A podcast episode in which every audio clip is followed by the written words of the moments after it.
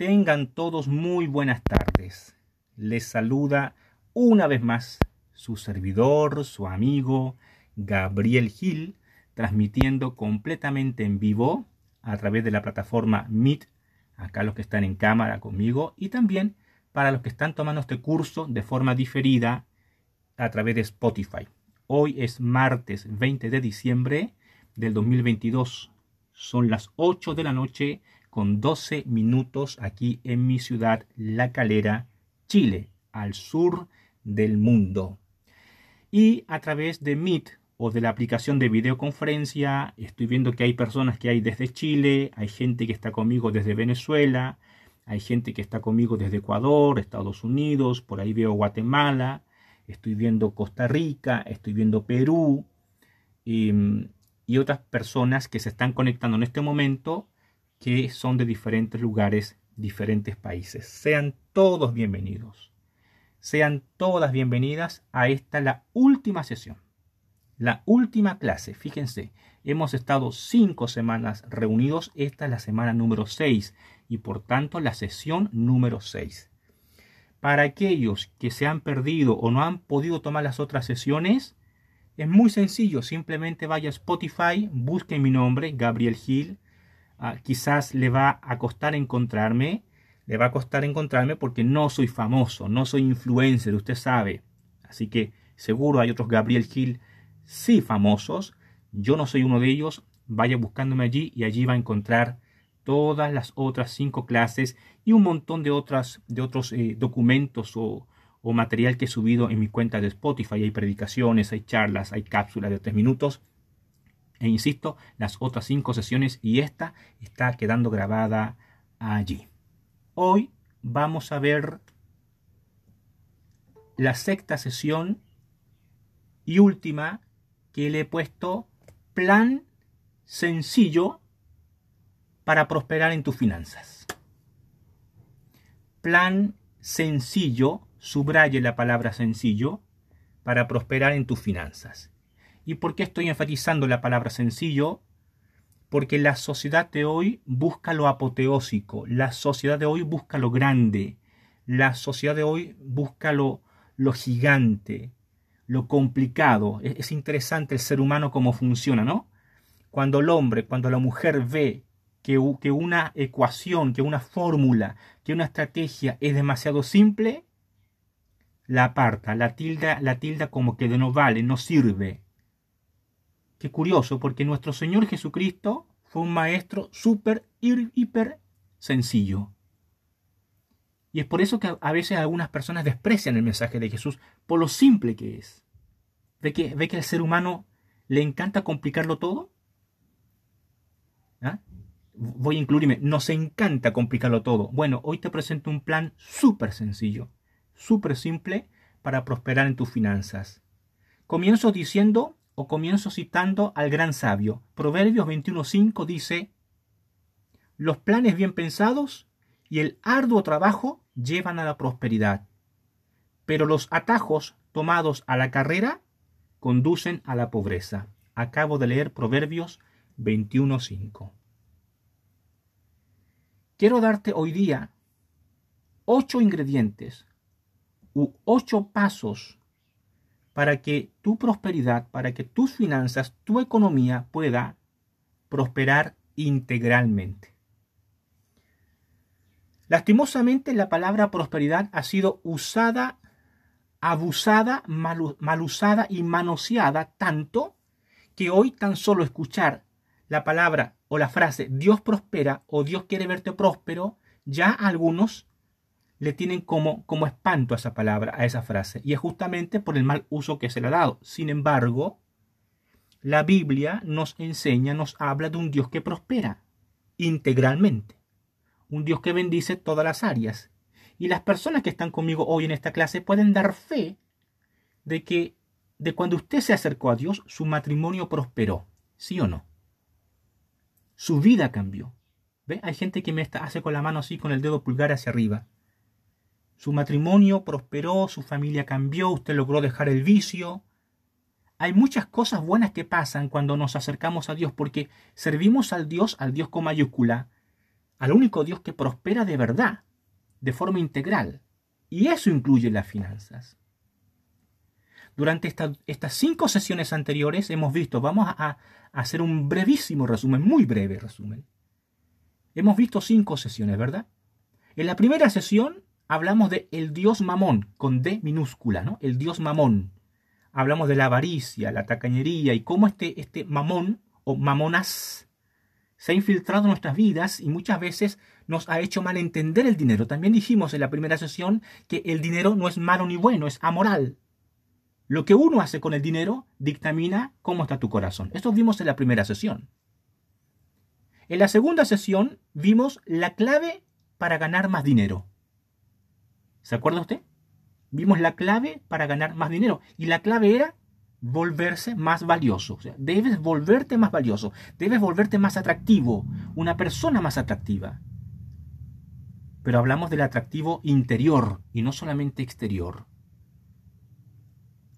Y luego, en la sesión 3, sesión 4 y sesión 5, durante tres sesiones seguidas, vimos 21 causas por las que no prosperas en tus finanzas.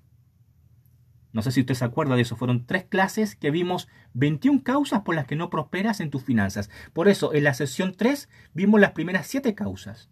En la sesión 4 vimos las otras 7 causas. Van 14.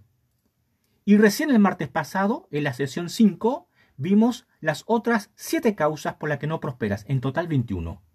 Pero déjame decirte algo. En el libro vas a encontrar 25 causas. Repito, algunos me están abriendo los ojos ahí. ¿Qué pasó? Sí, es que no, no, estoy dando todo en estas conferencias porque no me da el tiempo. Entonces en el libro tú vas a encontrar 25 causas por las que no prosperas en tus finanzas. Yo solo te di 21. Y hoy día, la sesión número 6, vamos a hablar del plan básico, plan sencillo para prosperar en tus finanzas. Nueve pasos. Fíjense que mientras yo le voy a ir dando los nueve pasos o los nueve ingredientes, usted se va a ir recordando de clases pasadas, porque efectivamente el plan que hoy te voy a entregar está basado sobre lo que ya hablamos en las sesiones anteriores. No hay nada nuevo. Así que paso número uno o ingrediente número uno en este plan sencillo. Número uno. Agradece a Dios por todo. Ese es el paso número uno o el ingrediente número uno. Agradece a Dios por todo. El agradecimiento abre puertas. ¿Alguien se acuerda de esto que ya no mencionamos en, en, clases pasadas? El agradecimiento abre puertas. Las personas agradecidas caen bien. A las personas agradecidas se las vuelve a invitar. A las personas agradecidas se les conceden oportunidades. A las personas agradecidas se les da otro chance porque la persona agradecida despierta algo en los demás. Por lo contrario, la persona mal agradecida lo que produce en los demás es rechazo, es anticuerpo. ¿Quién quiere darle otra oportunidad a un mal agradecido? ¿Quién, ¿Quién quiere hacerle un favor a alguien que es conocido por ser mal agradecido? Respuesta, nadie. Así que el primer paso el primer ingrediente, y, lo pongo en número uno porque es el más importante aquí, es agradecer a Dios por todo. Y este agradecimiento debe ser global. O sea, usted debe agradecer por todo, por lo bueno y por lo no tan bueno. Nótese, no estoy diciendo malo, porque de Dios nada malo puede provenir y todo viene de Dios. Todo viene de Dios. Es fácil agradecerle a Dios cuando un tío rico, vamos a, soñar aquí, es fácil agradecerle a Dios cuando un tío rico va, se presenta en tu casa y te entrega las llaves de un auto cero kilómetro. Te dice, sobrino, esto es para ti. ¡Wow! Wow, mira, algunos están sonriendo, ¿no? Algunos quisieran tener ese tío rico. Entonces tú dices, gracias Señor, gracias Dios. Es fácil agradecer cuando, cuando recibes una bendición como esa, pero y cuando sufres un accidente o una enfermedad o una carencia o un robo, entonces ya no agradecemos. Entonces culpamos al enemigo. y culpamos a la maldad y la sociedad que está tan mala. Y ahí está justamente el error.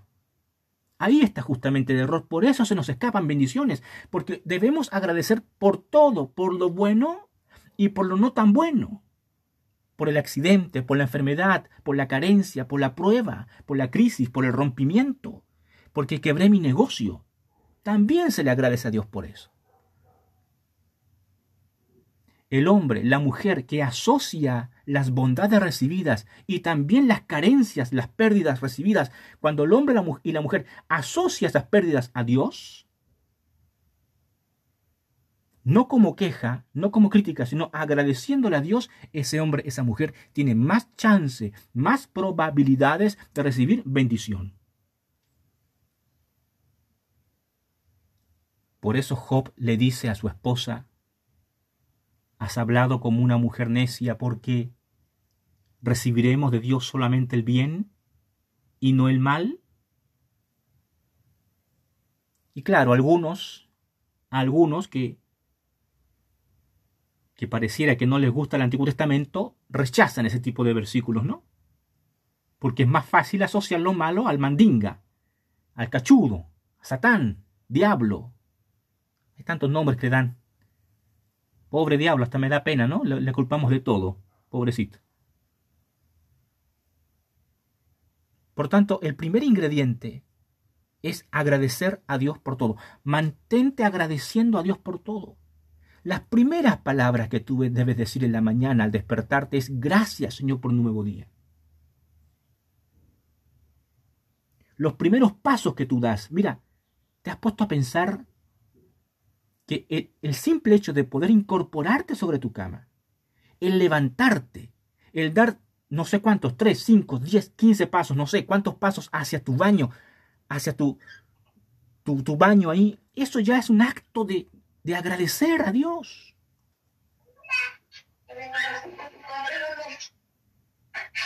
Por favor, silenciar micrófonos, agradecería la persona ahí que está, que dice pío, por favor.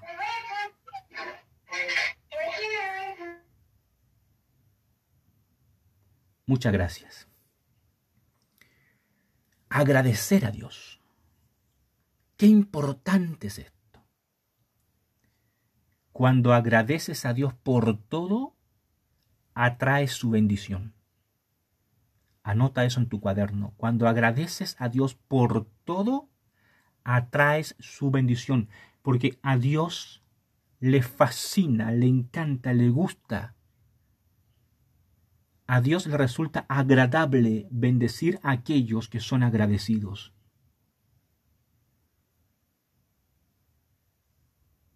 Pero aquellos que agradecen de verdad, no solamente las buenas.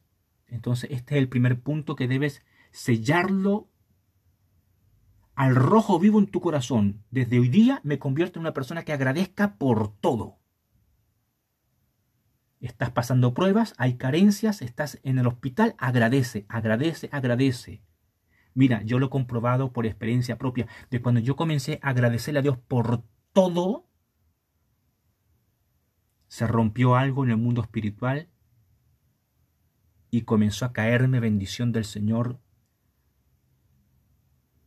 porque redescubrí, no descubrí, esto, esto no es nuevo, porque simplemente redescubrí la clave del agradecimiento. A la persona agradecida se le da más. A la persona malagradecida se le quita aún lo que tiene. Segundo ingrediente o segundo paso en este plan sencillo para prosperar financieramente. Número dos, mantente contento. Esto también lo vimos en clases pasadas. Se dan cuenta cómo este, este plan está haciendo como un resumen de lo que vimos en las clases anteriores. Entonces, número dos, mantente contento. ¿Qué es el contentamiento? El contentamiento es, es ese sentimiento interno, de adentro, es ese sentimiento de satisfacción, plenitud, paz y agradecimiento en tu interior, no importando lo que pasa en el exterior. Eso es contentamiento. Es una palabra que hoy se usa muy poco, ¿no? Y que la sociedad de hoy no conoce. Porque la sociedad de hoy Es una sociedad descontenta. Es una sociedad insatisfecha. Hay muchas almas hambrientas hoy. Es interesante cómo, cómo el ser humano hoy se vuelca hacia aquello que le da una satisfacción efímera, pasajera. Pero el contentamiento te permite vivir en un estado de felicidad.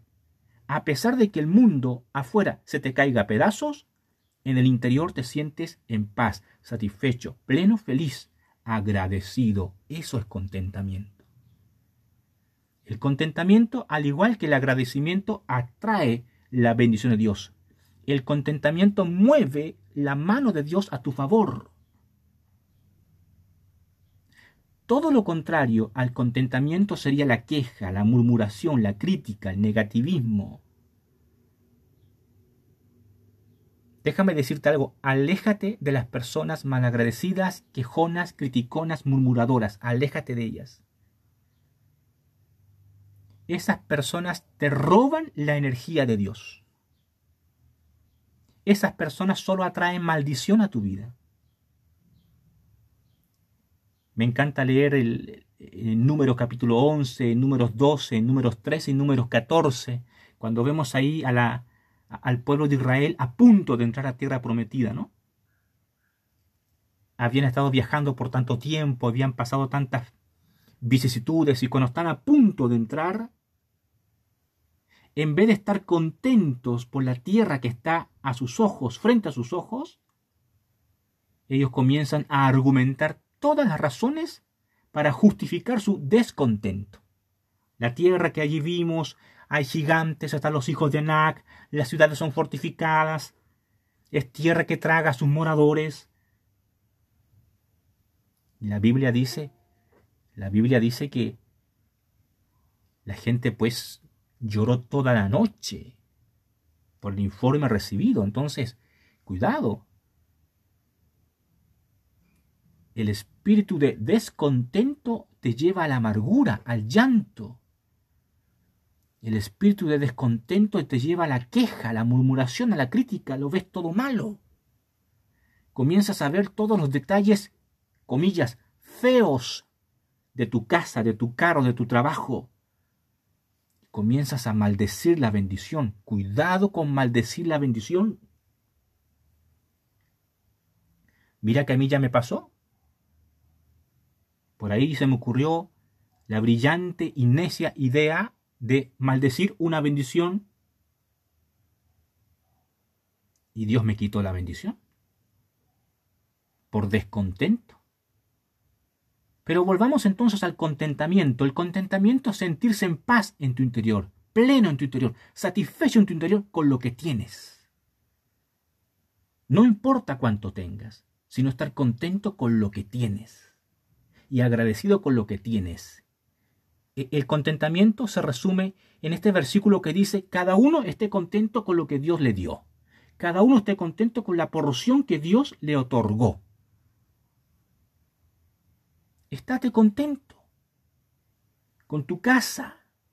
Estate contento con tus hijos. Estate contenta con tu negocio. Estate contento con, con tu iglesia local.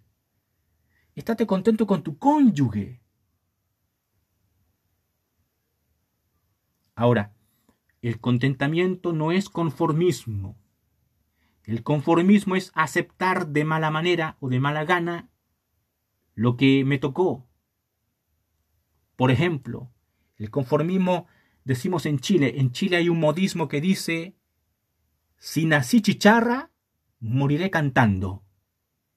O sea, si, nací, si nací pobre, pues ni modo, pobre me voy a la tumba. No, hermanos, eso es conformismo, eso es mediocridad. El contentamiento no es conformismo. El contentamiento es agradecer por la porción que te tocó. Pero aún esa porción que te tocó la puedes hacer crecer, la puedes mejorar, puedes mejorar tu matrimonio. Si tu esposo es chicharra, puedes mejorarlo. ¿Cuántas dicen amén de las hermanitas acá? Mira, ahí, están levantando la mano. Puedes mejorar tu chicharra, puedes mejorar tu situación, pero siempre contento. Mírame, mira, siempre contento. Sonríe más. Sonríe más, agradece más al Eterno, al Creador, por la porción que te tocó. Lo que tú desprecias es lo que otros quisieran. ¿Sí me estás siguiendo? El carro que desprecias, la casa que no te gusta, el trabajo que te tiene vuelto loco, loca, es el trabajo que otros quisieran. Es el auto que otros quisieran. Pero el contentamiento te hace vivir en paz, agradecido con el Señor por lo que tengo. Y lo creas o no, el contentamiento despierta el favor de Dios a tu favor, para ti. Y obviamente eso implica el favor financiero también. Porque si, si te la pasas maldiciendo tus ingresos económicos, ni creas que el Señor te va a mandar más oportunidades o más clientes o más conexiones. Eso no va a ocurrir. Si, te la pasas descontento o descontenta, lo único que va a pasar contigo es que te vas a ir al desierto para que allá aprendas. Y algunos ni aun en el desierto aprendieron. O si no, pregúntale a los israelitas que fueron enviados allí por quejones, murmuradores y amargados, por haber despreciado y no haber estado contentos con la tierra que el Señor les estaba dando. Bien, ese es el segundo paso.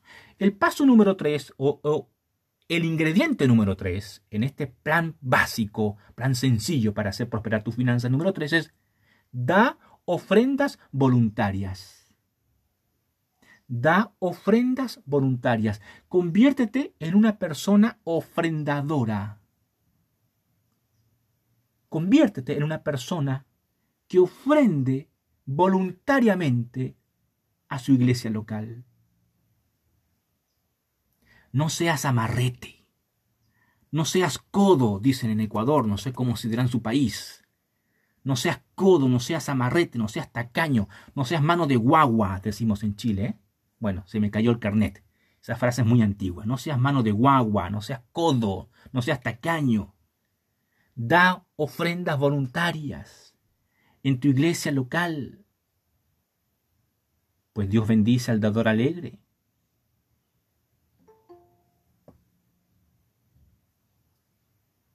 Qué importante es esto de dar ofrendas voluntarias al Señor. Amados y amadas, he aprendido en mi peregrinaje espiritual que entre más ofrendas doy al Señor, más me llega de vuelta. Es impresionante cómo Dios se encarga de bendecir las arcas de aquellos que voluntariamente, no por conveniencia, no por susto, bendicen su obra con ofrendas voluntarias.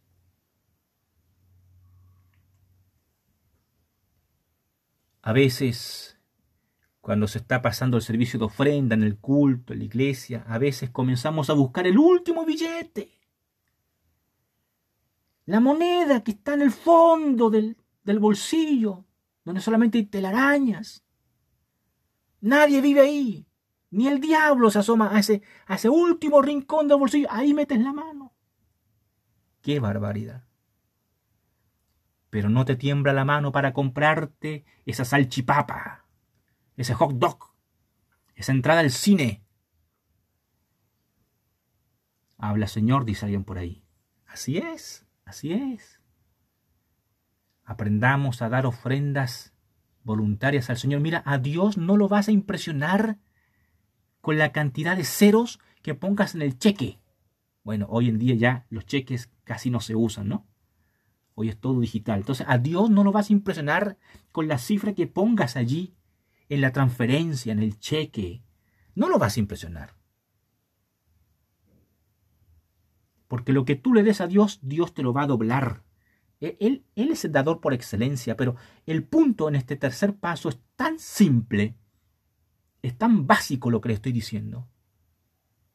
Simplemente de ofrendas voluntarias al Señor y de buenas ofrendas alumnos, alumnas, den buenas ofrendas según sus capacidades. En la medida en que Dios te vaya prosperando en tus finanzas, aprende a dar más y mejores ofrendas. Repito, más y mejores ofrendas. ¿Por qué siempre el mismo dólar? ¿Por qué siempre los mismos 50 centavos? Cuando Dios te ha dado más, te diré por qué siempre das el mismo dólar, porque es lo que aprendiste, es lo que viste, es como te enseñaron. Es como que pones cuotas para la ofrenda. No. No amigos, no amigas. Sea un dador alegre, voluntario. En la obra de Dios siempre se puede usar muy bien los recursos financieros. Conviértase en un colaborador alegre. Cuarto paso. Número cuatro. Cuarto paso para prosperar en tus finanzas. Separa y entrega. Voy a corregir aquí. Separa y devuelve el 10% a Dios. Y esto también lo vimos en clases pasadas, ¿te acuerdas? Separa y devuelve el 10% a Dios, el diezmo. Este tema es uno de los más controversiales cuando se habla de finanzas. De hecho, de hecho, hay personas que no les gusta que este tema, este tema se toque.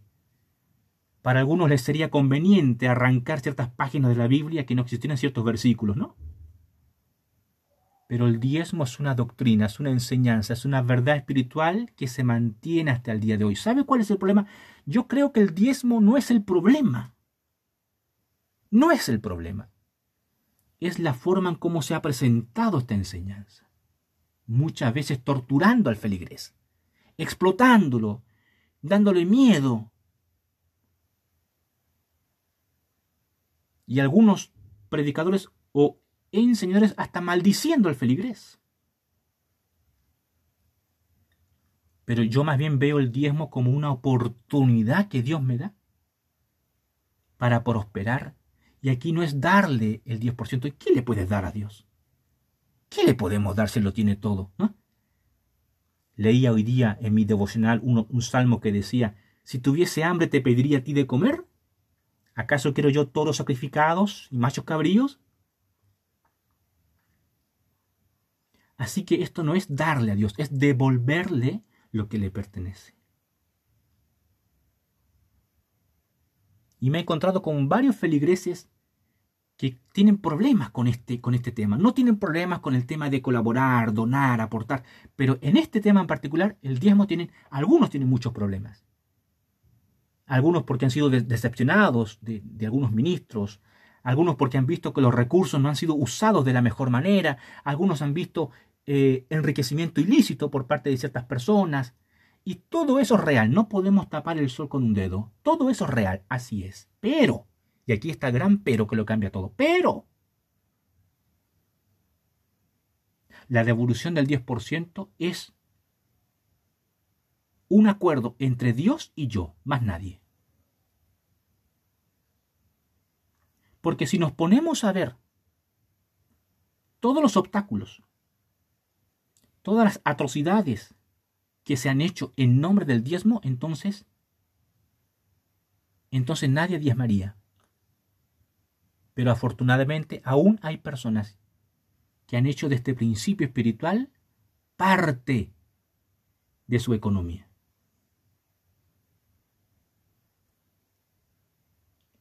Devolverle a Dios el 10% de todo lo que te ingresa es un acto de fe. Es decirle, yo creo que puedes sostenerme con el 90%.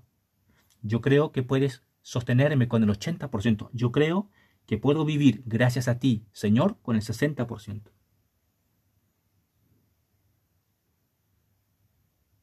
Cuando tú das el 10% a Dios, a la obra del Señor, mira, se desatan bendiciones impresionantes para ti.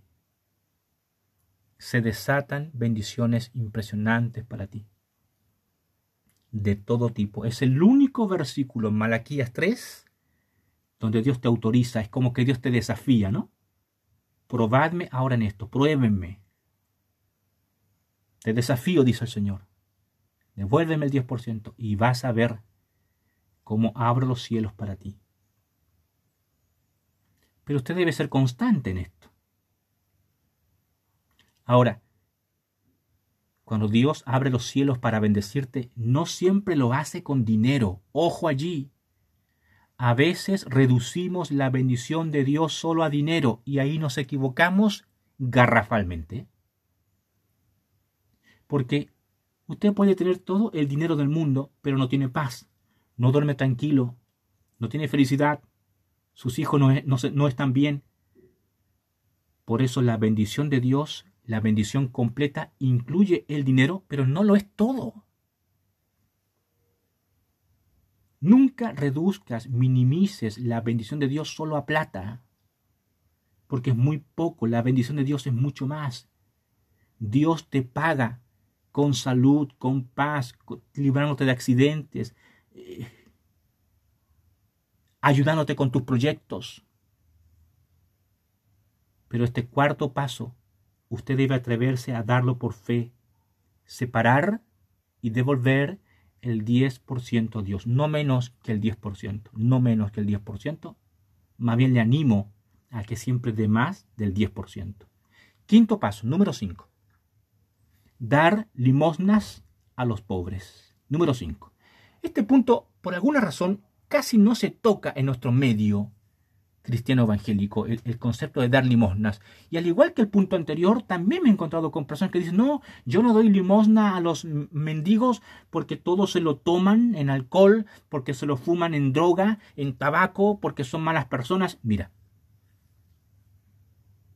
no te corresponde juzgar la vida de esas personas. Lo que sí te corresponde, porque está la Biblia, es que debes dar limosna al necesitado. Cuando tú das limosna al pobre, cuando das limosna al mendigo, cuando das limosna al pordiosero, le estás haciendo un préstamo al Señor. Está en Proverbios. Esto ya lo vimos también en clases pasadas. Usted le está haciendo un préstamo al Señor y no hay nada mejor que prestarle a Dios porque Dios te lo devuelve y te lo devuelve con creces. Cuando entendí este principio, mira, cuando entendí este principio, intencionalmente yo ando buscando mendigos en la ciudad para bendecirles, pero, pero debes hacerlo bien. No es que debes mostrarte al público, ¿no? Porque que no sepa tu derecha lo que hace la izquierda. Pero de cuando aprendí este principio, el de dar limosna, yo busco intencionalmente mendigos para darles porque al hacerlo, mira, los mendigos son como sucursales bancarias del cielo. Con la pequeña diferencia que estos ejecutivos no andan vestidos con camisa y corbata, muchos de ellos andan vestidos de mala manera, algunos quizás huelen un poco mal, pero bueno, Dios tiene formas extrañas de mostrársenos. Yo soy de los convencidos incluso que Dios envía ángeles para disfrazarse de mendigos, para probar nuestras intenciones. Esto, esto no, es, no es imaginación, esto no es películas de Hollywood. Yo creo que Dios envía ángeles disfrazados de mendigos en las esquinas para probar nuestra dadivosidad, porque muchas veces somos indolentes y pasamos al lado de los vulnerables, los obviamos, los ignoramos. Mientras que la Biblia dice, si tienes la capacidad de darle a un pobre, nunca dejes de hacerlo. Dar limosna a los pobres. Cuando, cuando el mendigo suelta una bendición, porque por lo general las personas de la calle, los... Bueno, aquí hay que diferenciar, ¿verdad? Mi hija es trabajadora social y, y ella me ha enseñado, ¿no? Hay que diferenciar entre la gente indigente, los que viven en la calle, pero no son mendigos. Luego tenemos los mendigos genuinos que, viven de esto. Luego hay mendigos profesionales, de eso no, no voy a hablar ahorita. Pero cuando el mendigo suelta un gracias o una frase de bendición, por lo general lo hacen, ¿no? Cuando tú le das la moneda, le das el billete, el mendigo suelta una frase de bendición. Dios te bendiga, que te vaya muy bien, etc. Mira, esa frase, esa frase es elevada hasta el cielo. Y allí el Padre, que lo ve todo y lo escucha todo, te lo devuelve en bendición. Así de poderoso es el acto de dar limosna a los pobres, de dar limosna a los mendigos. No rechaces al mendigo de tu esquina. Sexto paso, sexto ingrediente en este plan sencillo para prosperar financieramente. Número 6. Da lo primero y lo mejor a Dios. Número 6. Da lo primero y lo mejor a Dios. Las primicias. De esto hablamos, me parece que la clase pasada o la clase número 3. Ya no recuerdo bien, se me están ahí cruzando las sesiones, pero este paso es dar lo primero y lo mejor a Dios. Recordemos el caso de Caín y Abel, estos dos hermanos. Ambos se presentaron delante de Dios, ambos con ofrendas. Pero a Dios le agradó la ofrenda de Abel, mas no la de Caín. Y ni siquiera por la cantidad, sino por la calidad de la ofrenda. Mientras que Caín presentó los frutos de su tierra, dice la palabra en Génesis, Abel presentó lo primero y lo mejor, las primeras crías y las más gordas, y ahí está la diferencia. ¿Quieres mantenerte bendecido en lo económico? ¿Quieres que tus negocios prosperen? ¿Quieres que tus servicios sean conocidos por todos? ¿Quieres que tus productos lleguen a todo el país? ¿Quieres que tus arcas se engorden? Aprende a darle a Dios lo primero y lo mejor, las primicias para el Señor. Dale las primicias a Dios, lo primero y lo mejor para Dios. Las primeras palabras en la mañana deben ser para Dios. El primer agradecimiento en el día debe ser para Dios. Si tú trabajas en cualquier negocio, el primer producto debe ser para Dios. Y claro, uno dice, ok, es para Dios, pero Dios no se ve, no lo puedo tocar. ¿Cómo? Busca alguna agencia, organización, fundación, alguna causa noble persona a quien tú puedas darle ese producto, ese servicio. Asocia a esa persona con Dios, a esa organización con Dios, a esa fundación con Dios y lleva ahí tu primicia.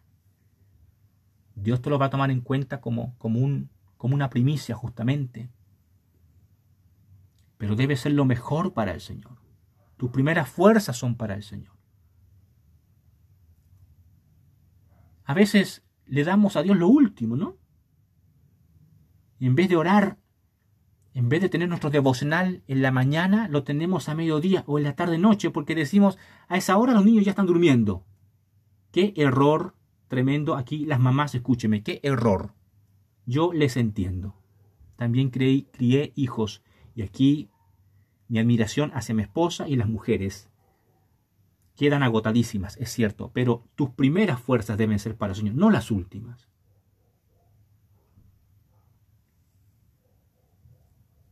Séptimo paso, séptimo ingrediente en el plan básico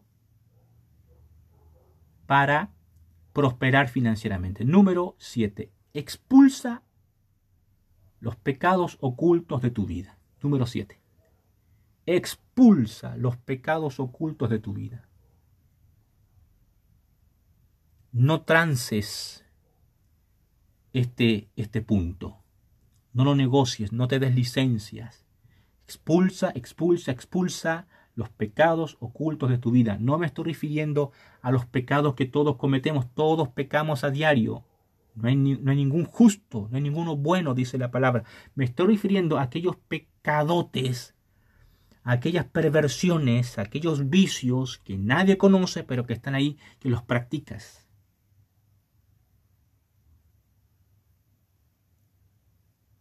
Si usted no practica ningún tipo de estos pecados ocultos graves, mira, siéntete el hombre más bendecido a la mujer más bendecida que pueda haber porque el pecado oculto, la perversión, el, hábito ponzoñoso, tiene una capacidad perversa de arrastrarte a las tinieblas y no dejarte salir. No estoy, no estoy inventando nada acá, amigos. Recordemos el caso de Acán. También lo vimos en clases pasadas, ¿te acuerdas? El caso de Acán. los israelitas fueron enviados por Dios a conquistar Jericó. Y usted conoce la historia, los muros cayeron estrepitosamente, los guerreros avanzaron y fueron conquistando esa gran ciudad, pero la orden de Dios había sido específica. ¿Qué Dios les dijo a los israelitas? No tomen nada, no tomen botín para ustedes, no dejen nada allí, no se traigan nada al campamento. Pero Acán porfiado Acán. Él fue uno de los guerreros, él fue a combatir, él entró a Jericó. Y hubieron tres cosas que llamaron su atención. ¿Se acuerda usted? Tres cosas. Un manto babilónico, una alfombra, lingotes de oro y platas, monedas de plata. Y eso él lo trajo al campamento y dice que lo enterró debajo de su tienda, debajo de la carpa. Él enterró lo que le pareció bonito en Babilonia. Y eso, esa, comillas, simple acción le costó la victoria en la segunda batalla. En la segunda batalla, los israelitas tenían que enfrentarse a una ciudad llamada Jai, mucho más pequeña que Jericó. Pero la Biblia dice que los de Jai vencieron a los de Israel y murieron varios israelitas. Cuando Josué consultó a Dios del por qué, y Dios le respondió, el culpable es Acán, porque él escondió, él trajo de Babilonia, de Jericó, lo que no debía traer. Eso lo aplicamos a nuestra vida. ¿Quieres que tus finanzas prosperen? ¿Quieres que tus proyectos se consoliden? ¿Quieres que tu emprendimiento tire para arriba? Expulsa de tu vida el manto babilónico, las monedas de plata y el lingote de oro. Sácalo, saca todo eso. Porque el pecado oculto atrae maldición. Lo creas o no. Ya les dije en clases pasadas que, las sesiones que, hemos visto aquí no tienen que ver con estrategias de mercadotecnia o servicio al cliente, o, no estamos estudiando aquí la, la bolsa de valores, Estamos viendo aquí la raíz del problema, porque en el mundo de Dios no existen las casualidades, no las causalidades. Si usted está luchando con un pecado oculto, que el 2023 sea el año de su liberación, que usted pueda liberarse de eso. Y usted va a ver cómo la presencia de Dios, la Chequiná, vuelve a su campamento para darle victoria. Cuando la Chequiná, cuando la presencia de Dios no está en mi campamento, entonces los de se aprovechan y me derrotan.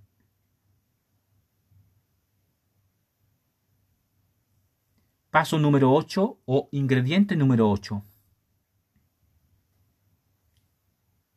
Paso número 8 o ingrediente número 8 en este plan sencillo para prosperar. Trabaja, ahorra, regala. Trabaja, ahorra, regala.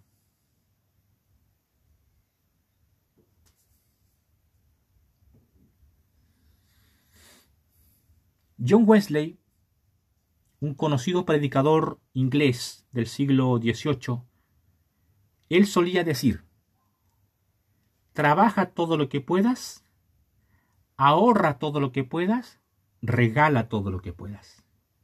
Él usaba esta fórmula tan simple pero poderosa, este triángulo tan, tan perfecto, ¿no? Otra vez, trabaja todo lo que puedas, ahorra todo lo que puedas, regala todo lo que puedas.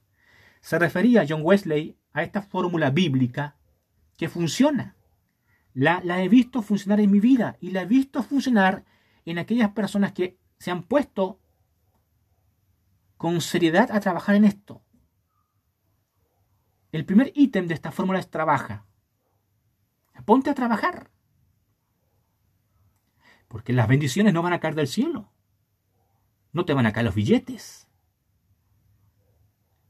Alguien me dijo en cierta ocasión, me dijo, profe, si Dios conoce mi necesidad, ¿por qué no me manda un millón de dólares desde el cielo y se acaba todo? Es que no es así, amigo, amiga. Usted debe trabajar, usted debe laburar.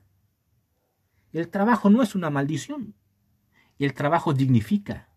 El trabajo te hace más parecido a Dios. Jesucristo dijo, mi Padre, hasta ahora yo trabajo y mi Padre también trabaja. Cristo era un trabajador. El trabajo duro te permite salir adelante. Pero si usted es una persona que no trabaja, si usted es una persona que reconoce que necesita disciplina en el trabajo, pues es momento de ponerse pilas en esto y comenzar a trabajar, trabajar de verdad. El segundo punto en esta fórmula es ahorrar. También lo vimos en las clases pasadas. Ahorrar, el poder del ahorro. Las personas que ahorran tienen para el futuro. Personas que no ahorran no tienen una base en la que pararse o sobre la cual pararse. Muchas cosas buenas nos pasarían si comenzásemos a ahorrar más, a separar en la alcancía, ¿no? Antiguamente se usaba como un, como un cochinito, un cerdo, un chanchito, ¿no? De greda, de barro. Hoy ya no se ve ese, esa alcancía, pero puedes usar tú cuentas de débito, cuentas de ahorro. Hay, hay un montón de, formas para hacerlo, pero ahorrar. Tienes que ser disciplinado en esto, disciplinada. Ahorrar 1%, 2%, 5%, 10%, no lo sé. Según tus capacidades, porque semana a semana, mes a mes, el ahorro va subiendo, el monto va subiendo, el fondo va subiendo y después de un tiempo, después de un año, ya tan solo después de un año de haber ahorrado, tú te darás cuenta que cuentas con una pequeña fortuna que puedes comenzar a hacer crecer. Mira, ahí Viviana nos está mostrando una alcancía. No sé si la alcanzan a ver allí. Parece una alcancía de oro. Viviana, mientras no sea el lingote de oro de los de los de los Jericó, todo bien. Todo bien. La tercera, tercer punto en la fórmula es regala. John Wesley dice, regala todo lo que puedas. Conviértete en un dador. Busca formas de dar a los demás, dar, darles tu tiempo, darles tus recursos, tus capacidades, tus fuerzas, tus ideas.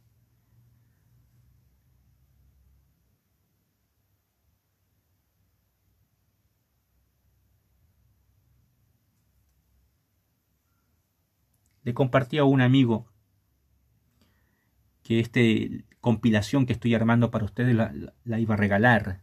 Amigo abrió los ojos y me dice, ¿estás loco? Me dice Gabriel, han sido meses de trabajo, hay muchas charlas ahí. Justamente por eso le dije, ¿no? Porque entre más regalas, más recibes. Cuando te conviertes en un dador, Dios te da.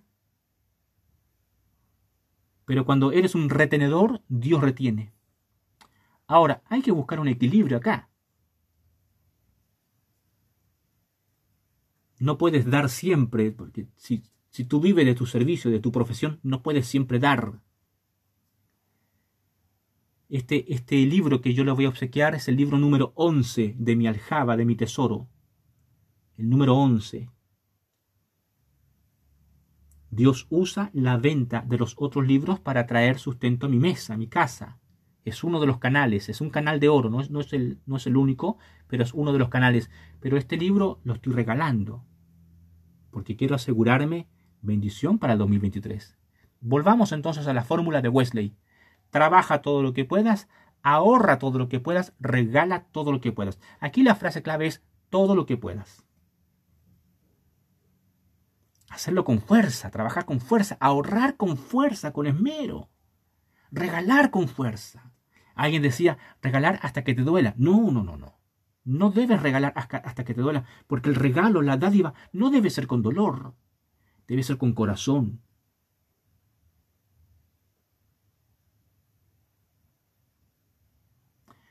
Bien, no sé si, no sé si sigo transmitiendo porque se pausó acá el video. Déjenme saber si estoy aún en vivo. Sí. Ok, muchas gracias. Bien, aquí mi video está pausado, pero entiendo que la voz sigue, sigue dándose.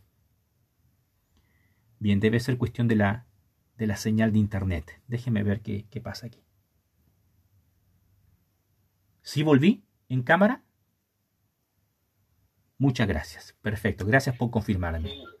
Muchas gracias por confirmarme. Bueno, estas son las, eh, las anécdotas de, de, transmitir en vivo, ¿no? Pero lo importante es que ya está ahí y seguimos. Vamos con el paso 9 y final, número 9. El noveno ingrediente o el noveno paso en tu plan sencillo, básico para prosperar financieramente. Número 9. Eleva muchas plegarias a Dios. Eleva muchas plegarias a Dios. Siempre hemos escuchado que la oración es la llave que abre todas las puertas. Siempre hemos escuchado que la oración del justo puede mucho. Siempre hemos orado, hemos escuchado que Dios responde la oración. Y si, y si sabemos todas estas verdades, ¿por qué no las aplicamos? Y le voy a decir por qué. Porque muchas veces cometemos el error de pedirle a Dios y pedirle a Dios y pedirle a Dios por sustento, por mantención, pero no agradecemos primero. Nunca te presentes ante el rey pidiendo de una vez. No, preséntate ante el rey agradeciendo. Agradece por todo lo que venga a tu mente. Y cuando ya tu mente se haya vaciado, cuando tu corazón se haya vaciado de agradecimiento, entonces recién pide la audiencia al rey para que te escuche por las peticiones de mantención, de finanzas, del emprendimiento, del negocio, del préstamo, etc. La plegaria de agradecimiento sube más rápido que la plegaria de petición. La plegaria de petición siempre va a encontrar obstáculos en el cielo. Pero la plegaria de agradecimiento cruza rápidamente los portones celestiales y llega a la presencia del Padre. Por eso una vez que tú hayas agradecido y hayas agradecido de verdad, entonces recién comienza a pedir al Padre por sustento. Pero esto he aprendido, amigos. Mira, cuando usted hace de la oración parte de su trabajo diario, cuando usted hace de la plegaria parte de su horario laboral, ese hombre, esa mujer que pasa tiempo en oración, más nunca tendrá que preocuparse de sustento financiero. Nunca más. Si usted le pide al Padre sustento, Dios te dará sustento.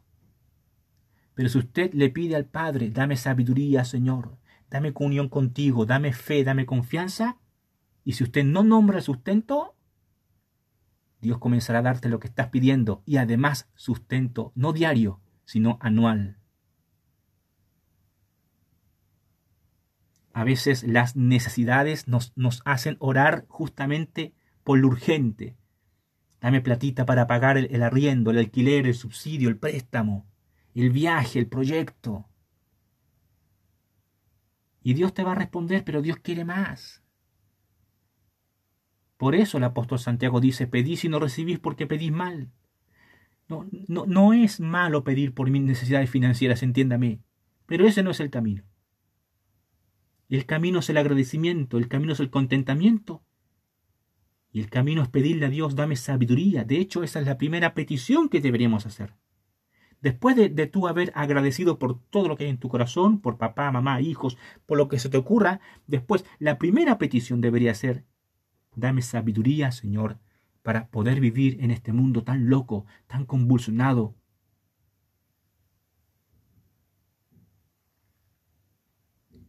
He aprendido en mi, en mi transitar espiritual a ya no pedirle a Dios sostén económico.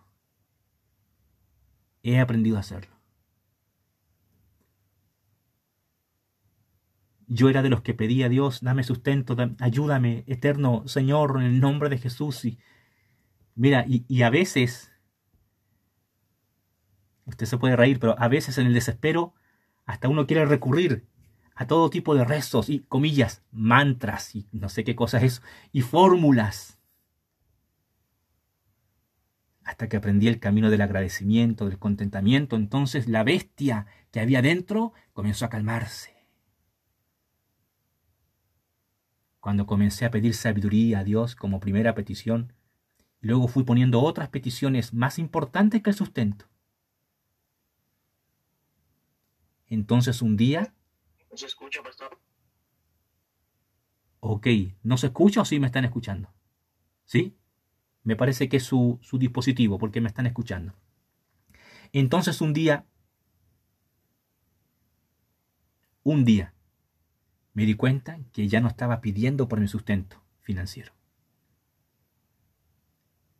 Y me dije, ¿cómo pasó esto? Y Dios sigue proveyendo. Y Dios sigue dando, pero dejé de pedir sustento. Ahora, aquí hay gente que me conoce físicamente y, de forma presencial. Usted sabe que no soy un hombre rico. Usted sabe, me conoce. Usted sabe que no soy empresario. No tengo empresas. No tengo cuentas bancarias abultadas. Pero vivo bien. Vivo contento. Vivo feliz. Porque el Dios que te dio la vida es el Dios que te va a mantener. Entienda eso.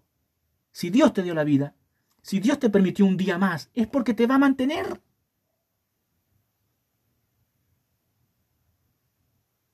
Y si Dios te va a mantener, entonces ¿por qué pedirle sustento? Si Él ya sabe lo que tiene que hacer. Uno de los principales trabajos de Dios es darte sustento, es proveerte.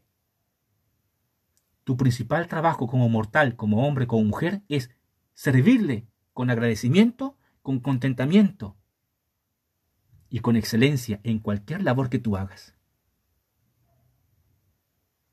Ahí están los nueve pasos básicos, sencillos, espirituales, para crecer en tus finanzas. Los repito porque el tiempo ya se me agotó en Spotify. Paso número uno, agradece a Dios por todo. Paso número dos, mantente contento. Paso número tres, conviértete en un dador de ofrendas voluntarias. Paso número cuatro, separa y devuélvele a Dios el 10%. Paso número cinco, da limosnas a los pobres, a los mendigos de tu ciudad. Paso número seis, da a Dios lo primero y lo mejor, o sea, las primicias. Paso número siete, expulsa de tu vida los pecados ocultos. Paso número ocho, trabaja, ahorra, regala. Y paso número 9, eleva muchas, muchas, muchas plegarias a Dios. Si usted es una persona que está atravesando dificultades financieras, yo le recomiendo pase al menos una hora con Dios al día, al menos una hora con Dios al día. Si usted no está atravesando dificultades económicas y por el contrario tiene mucha abundancia de bienes y finanzas, igual pase una hora con Dios, agradeciéndole al Eterno, porque usted es un hombre, una mujer bendecida, bendecido. Dios te bendiga, Dios te guarde. Gracias por haber estado conmigo en estas seis sesiones. Le felicito y le agradezco por haberme escuchado. Voy a colgar aquí en Spotify. Sigo en vivo con Meet para terminar con ustedes en oración, a mis alumnos y personas que me escucharon en Spotify, que Dios te bendiga, que Dios te guarde, que tus finanzas prosperen, que tu año 2023 sea mejor en lo económico que el 2022. Y estate atento, estate atenta, porque mi libro, Cómo prosperar en mis finanzas, va a ser publicado en enero del 2023. Dios te bendiga Dios te guarde, Dios te haga próspero.